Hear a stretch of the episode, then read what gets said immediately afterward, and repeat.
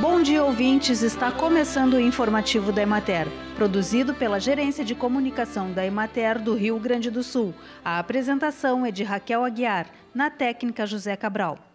Na última semana aconteceu em Porto Alegre a oitava Conferência de Soberania e Segurança Alimentar e Nutricional Sustentável.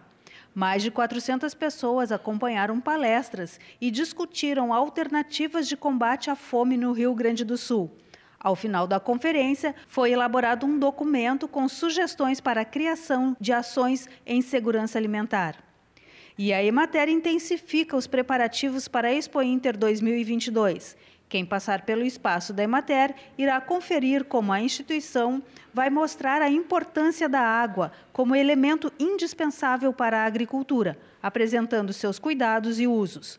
No local, serão demonstradas tecnologias que tenham como foco a preservação, armazenagem, consumo e produção sustentáveis, os manejos do solo para aumentar a infiltração e armazenamento de água e tipos de coberturas que protegem o solo da erosão.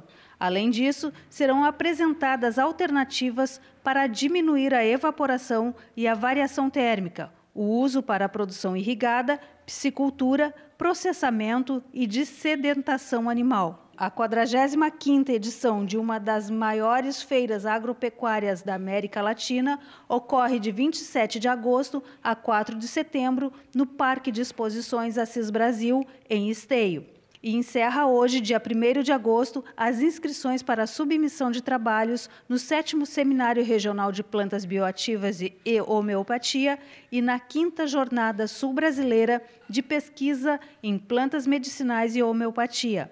Este ano, os eventos ocorrem de forma presencial e online entre os dias 24 e 25 de agosto.